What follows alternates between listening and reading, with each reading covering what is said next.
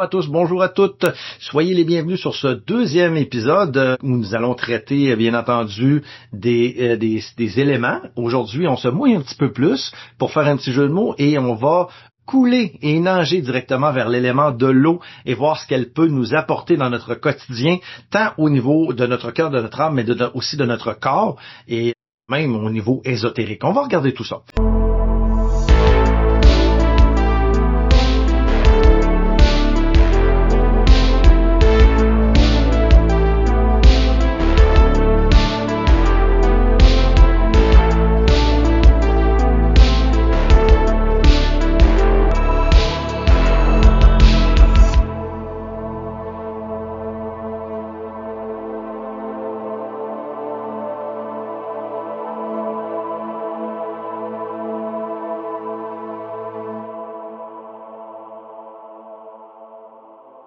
Donc, euh, les éléments en sorcellerie, ici, on parle de l'élément de l'eau. Après avoir parlé de la terre la dernière fois, maintenant c'est l'eau. L'eau est l'un des quatre éléments fondamentaux en sorcellerie. Avec la terre, que nous avons vu il n'y a pas longtemps, le feu, les l'air, sont associés, l'eau est associée aux émotions, hein, à l'intuition, et à la fluidité. Elle joue un rôle essentiel dans de nombreux rituels et pratiques magiques, même euh, même à la base, on peut voir que l'eau, on se sert de l'eau euh, dans, les églises chrétiennes pour pour nécessairement euh, j'ai bénir en tête, là, mais baptiser les enfants et les adultes.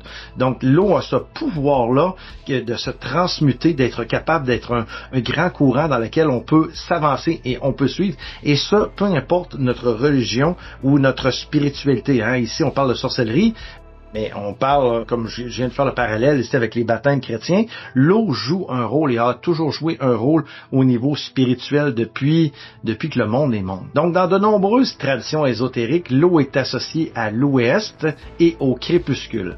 Elle est considérée comme un principe féminin, un lien entre la lune et le monde des émotions. Sur le plan symbolique, l'eau représente le flux, la fluidité, le mouvement perpétuel mais en même temps un peu la lenteur, hein, parce que je tiens à vous faire remarquer, on ne l'a pas encore vu, mais au niveau de l'élément de l'air, l'élément de l'air est vraiment associé beaucoup à la vitesse, alors que l'eau est associée à la lenteur. Mais la lenteur ne veut pas dire que ça avance pas. Les choses bougent, les choses bougent. C'est associé à l'inconscient l'intuition, les rêves, la purification, les baptêmes et la renaissance, comme je vous l'ai dit précédemment, l'amour inconditionnel, l'empathie et la compassion, l'adaptabilité, la flexibilité et le changement. L'eau est bien représentée aussi comme point élément important dans le jeu de tarot sous les cartes de coupe. Parce que les coupes représentent les émotions, représentent l'amour, représentent la fluidité, l'intuition, les nouvelles essences, l'amour inconditionnel, l'empathie. Donc dans le tarot, la coupe qui représente l'élément de l'eau est parfaitement associé parce que dans la coupe, on va y mettre de l'eau. Donc, euh, l'eau possède également de nombreuses correspondances dans le monde naturel. certainement la pluie, les rivières, les lacs, les océans. La rosée du matin est quelque chose on ne parle pas souvent, mais la rosée du matin a vraiment une puissance phénoménale, une puissance magique incroyable. Lorsque vous marchez pieds nus dans, à l'extérieur, au petit matin très tôt, les pieds dans la rosée, oui, c'est froid, mais on est capable de comprendre bien des choses. On est capable de, ça vient nous chercher à l'intérieur même de nos émotions. Un petit truc comme ça que je vous conseille d'essayer. La brume, et le brouillard sont associés aussi à l'eau. Les coquillages, coquillages associés aussi à la déesse Aphrodite, hein, parce que l'eau étant associée au tarot, dans les divinités, la déesse Aphrodite, ou cette déesse reliée à l'amour, ben, tout ça vient, vient s'y joindre. Hein. Les poissons, les créatures aquatiques. Le bleu, le vert et les couleurs pastel sont aussi associés à l'eau. Le cristal de quartz, la pierre de lune et l'améthyste sont des pierres qui sont prisées d'éléments et des plantes comme les nénuphars, les lotus et les algues font se rejoignent tout seul l'eau. Dans le corps humain, l'eau est liée aux émotions, aux larmes, au sang et aux humeurs. Donc, dans la pratique magique, l'élément de l'eau est très présent dans de nombreux rituels, sorts et pratiques magiques. On n'a qu'à penser, lorsqu'on ouvre un cercle magique, eh bien, on va faire appel aux quatre éléments. Et l'élément de l'eau va être représenté comme les quatre autres éléments. Euh, la purification. Prendre un bain ou une douche permet de se purifier avant un rituel ou tout simplement avant de débuter une journée ou de la terminer. On peut ajouter des huiles essentielles ou du sel de bain, du sel marin, pour renforcer son effet.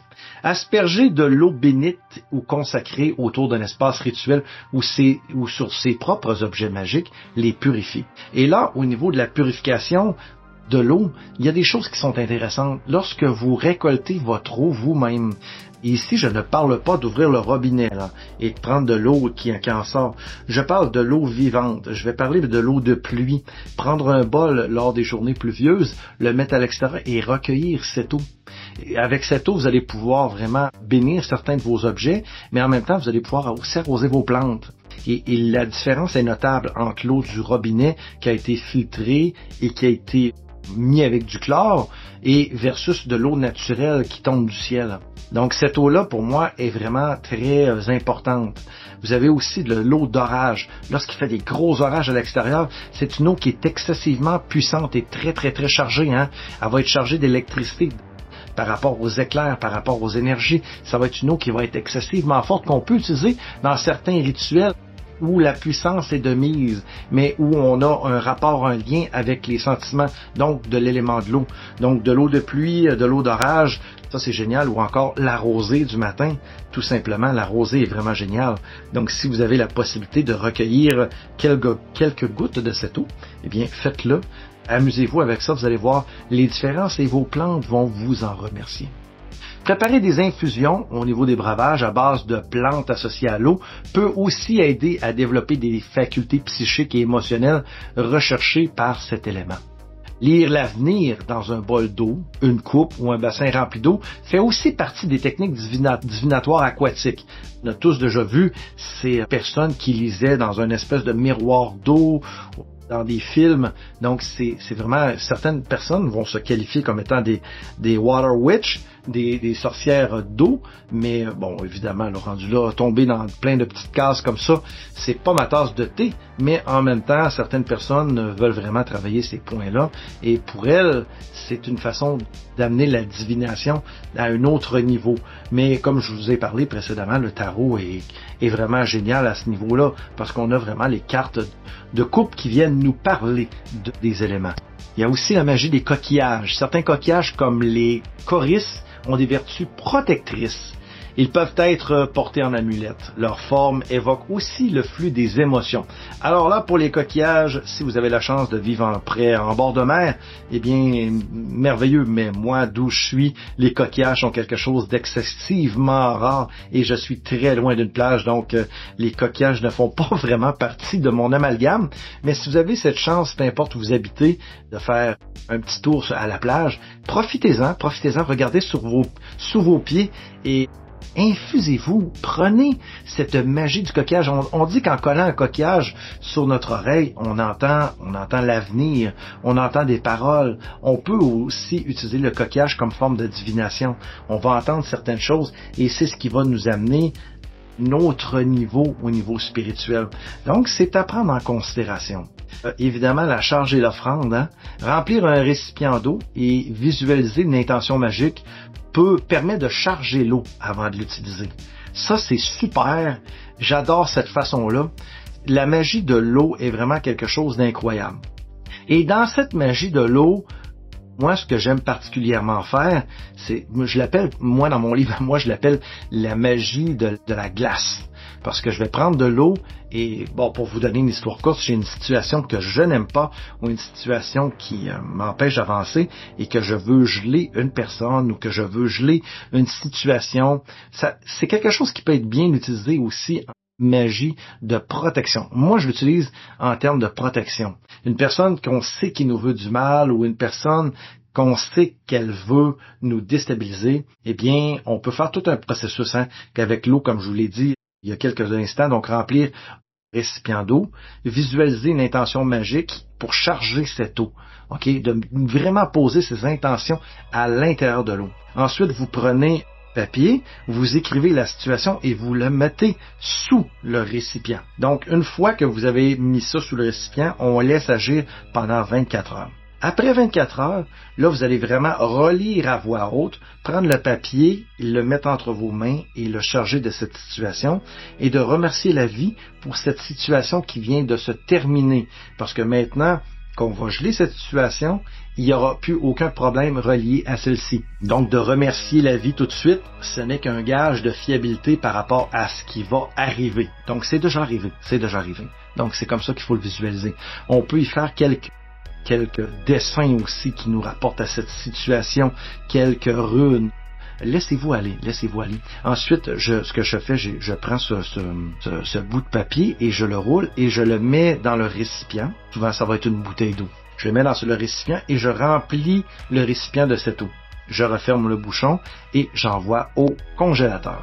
Et là, euh, c'est important de ne pas toucher à cette bouteille. Ben, vous pouvez y toucher pour la déplacer, mais de ne pas la ressortir et la laisser fondre. Parce que dès que vous allez laisser fondre, le problème peut ressurgir. Dans le cas qui m'occupe, le problème n'est jamais ressurgi, euh, ressurgi, parce que la dite personne a quitté clairement le pays. Donc, pour moi, ça ne faisait plus, cette personne ne pouvait plus mal influencer le cours de ma vie. Donc, vous voyez, à ce moment-là, j'ai pu dégeler la bouteille, j'ai pris l'eau, je l'ai envoyée aux toilettes avec le mot en remerciant la vie pour tout ce qu'elle avait fait pour moi et Maintenant, après ça, j'ai envoyé l'eau dans la canalisation et tout s'est terminé en beauté. il n'y a pas de limite. Hein. Vous pouvez laisser votre bouteille d'eau congélateur pendant un an, deux ans, dix ans, vingt ans, trente ans, jusqu'à temps que vous sentez, sentiez que vous n'en avez tout simplement plus besoin et que la magie de l'eau, cette magie de la glace, parce que la glace, c'est de l'eau transformée, vous a bien servi.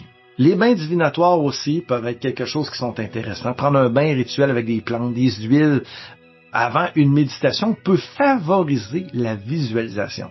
L'eau aide à accélérer oui, et à accéder à un état modifié de conscience, ce qui nous permet de bien canaliser ce qu'on désire et de se mettre en relation très étroite avec les divinités qui, qui nous gèrent, pas qui nous gèrent, j'aime pas le mot gérer, mais qui nous aident dans notre parcours de vie. C'est plutôt ça. Donc ça peut être vraiment intéressant lorsqu'on se décide faire de la, de la méditation voir comprendre certaines situations, mais aussi trouver des solutions avec l'aide des divinités.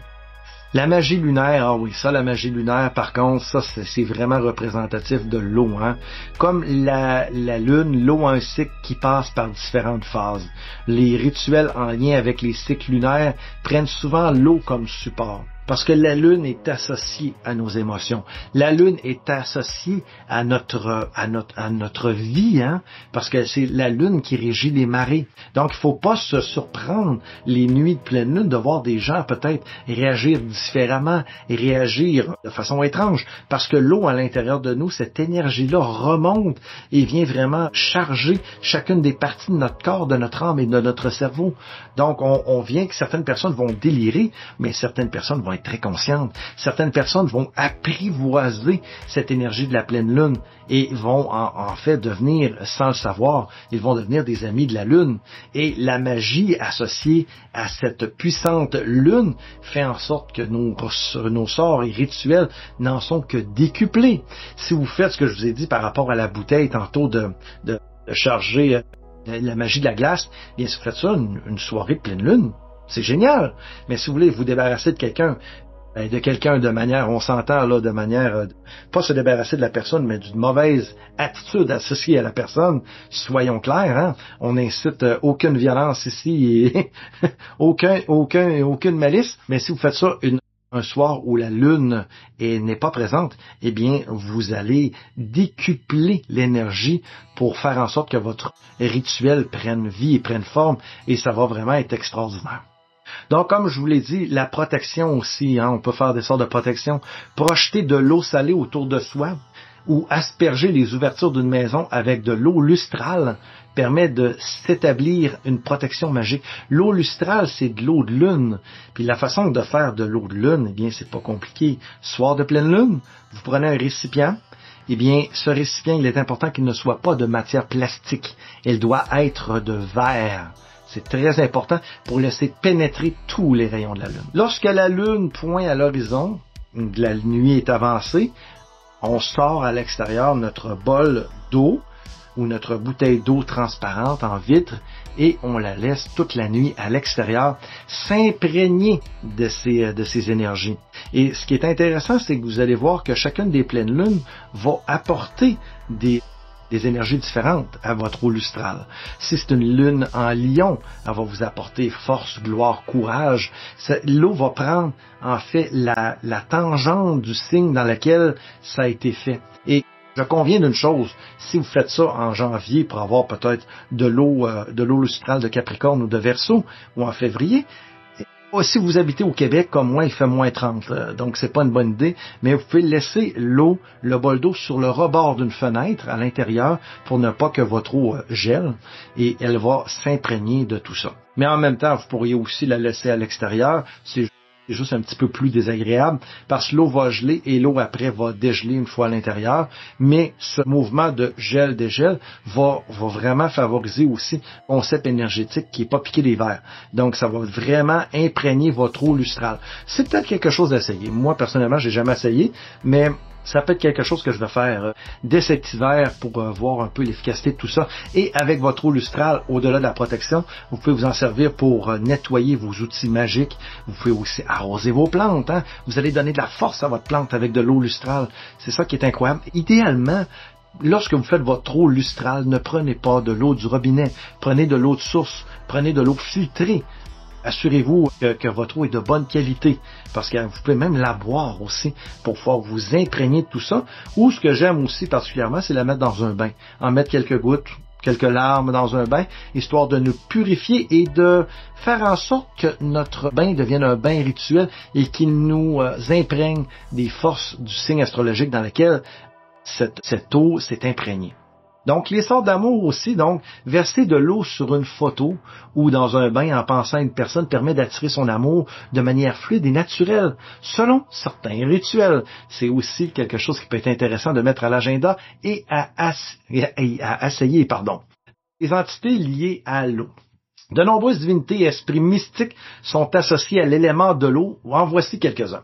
Dans la mythologie celte, je sais que c'est pas une mythologie qui est, très répandue ici, euh, de mon côté de l'océan, mais bon, on a Aekokos, dieu des eaux thermales, Dilan, dieu de la mer, Lyre, dieu de la mer aussi, Manannan, dieu de la mer aussi, vous voyez, on a le choix des dieux de la mer, et Marvok, la vague divine marine.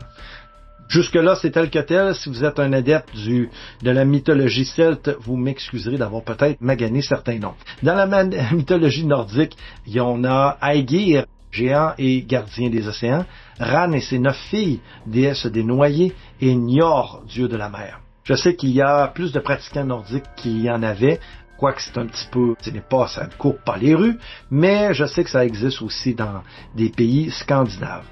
La, mythologie grecque est plus un peu ma tasse de thé à moi. Poséidon, dieu de la mer et des tremblements de terre, Océane, Titane, personnifiant le titan qui personnifie l'océan et qui entoure le monde, et Tétis, une néréide, c'est-à-dire une nymphe marine. De nombreux esprits et créatures légendaires sont également liés à l'eau, soit les sirènes, les ondines, les kappas, les nymphes, les dragons de mer, etc. Invoquer leur énergie peut aider la magie de cet élément. Donc, euh, mais invoquer cette énergie, je suis d'accord, mais faites-le à l'extérieur idéalement, pas à l'intérieur. Parce qu'en même temps, vous euh, protégez votre maison pour euh, avoir un peu la tranquillité des esprits et tout, mais d'invoquer des esprits et de la nature à l'intérieur de votre maison, ça peut être un peu déstabilisant aussi.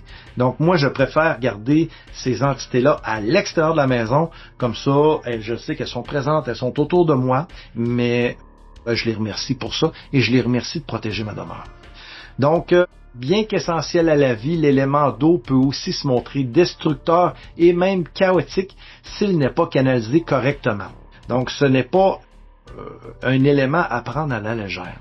Donc, on doit prendre les précautions requises. Il faut donc se montrer prudent avec ses aspects négatifs. Les aspects négatifs de l'élément de l'eau sont la noyade dans ses émotions, hein, débordement incontrôlé émotif, la solitude, l'isolement, la déprime, les peurs irrationnelles, les angoisses envahissantes, trop de passivité, d'indécision et même de paresse, manque de discernement et de naïveté, dépendance émotionnelle, attraction toxique. Et il faut être prudent avec cet élément parce qu'il, comme tous les les autres éléments, il y a des côtés négatifs qu'on doit gérer.